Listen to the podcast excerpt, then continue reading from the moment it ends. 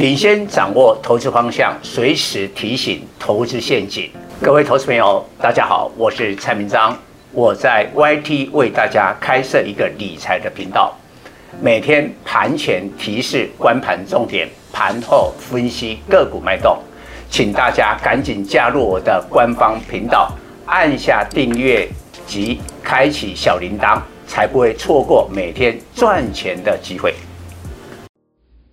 各位粉丝朋友，大家好，我是蔡明彰，现在是礼拜二盘后的分析。盘前就规划今天会真正的反弹，但没想到最后收盘是涨了一百零八点，收在一七七九六。那马上就要过一万七千八百点的关卡，这一过。就准备挑战万八，当然，台北股市的结构又有重大的不同了。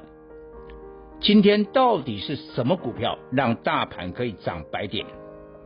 第一个，当然台积电收盘涨七块六零七；第二个，面板双虎友达跟群创；第三个，金控尾盘也拉了起来。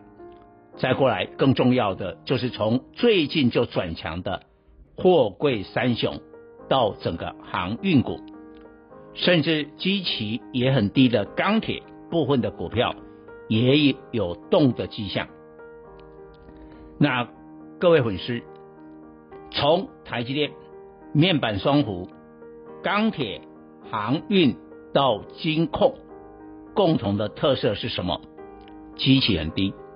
在过去这段时间，这几个月是盘整的，本益比够低，明年高值利率的股息可以对抗联总会的升息压力。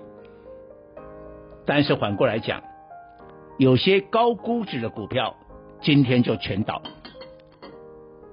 我觉得很多哈高估值的一些电子股，就像昨天礼拜一我的专题点名的股王 CDKY，今天继续的破底。跌了两百一十五块，来到四二零五，所以我们要改变我们的选股方向，低基期、低本利比、高值利率。但是呢，有时候股票要买在恰当的时机。我就举我会员的例子，我们前阵子在底部起涨的时候买进了航空的华航。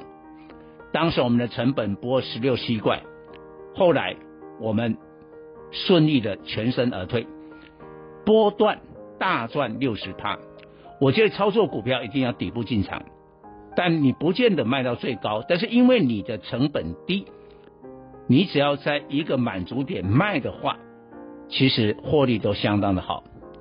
那卖掉了航空以后，我们转进了货柜三雄，因为蔡总觉得欧盟恐。这个病毒对运价是天上掉下来的礼物，也印证我的说法。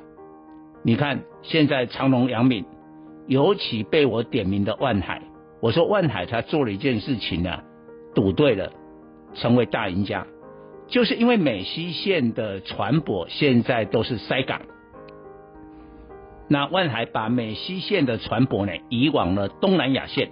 但现在越南的复工，哇，东南亚线的运价比美国线更疯狂。大概最近这两个礼拜，已经已经飙了二十几趴，所以万海今天股价大涨。但是呢，我们要提醒大家开始注意钢铁，为什么？因为中国人行降准两码。你看，今天中国的铁矿石期货飙了六七趴，那为什么铁矿石就不用我多讲？前一阵子呢，被中国政策面的打压，那可以说是跌翻天了。现在跌的差不多了，资金面宽松了，开始有人回补了库存，而且我觉得中国是一个政策治国啊，它的中央政治局就最高当局啊。已经发表了声明支持房地产，为什么要支持？你不支持的话，恒大地产就跳票了，就金融风暴了。所以呢，房地产就跟铁矿石息息相关。因为铁矿石是钢铁最重要的上游原料。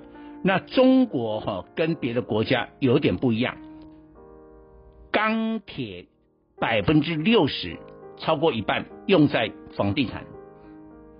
像美国的话，很大的比例是用在汽车。所以开始注意一下，因为铁矿石期货的上涨而带动的钢铁。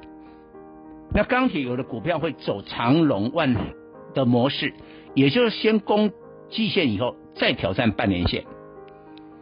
而有一家钢铁南部的钢筋公司，你知道它今年跟明年这两年的 EPS 每年都会超过五块，但是现在股价只有四十几块，本益比不到十倍，大概就差不多八倍。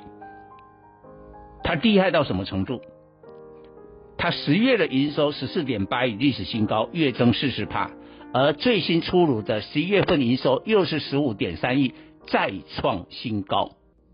两个理由：第一个，台积电在南部的扩厂，不管是台南的南科，或者未来的高雄厂，再过来，南部现在房地产比台北还热啊！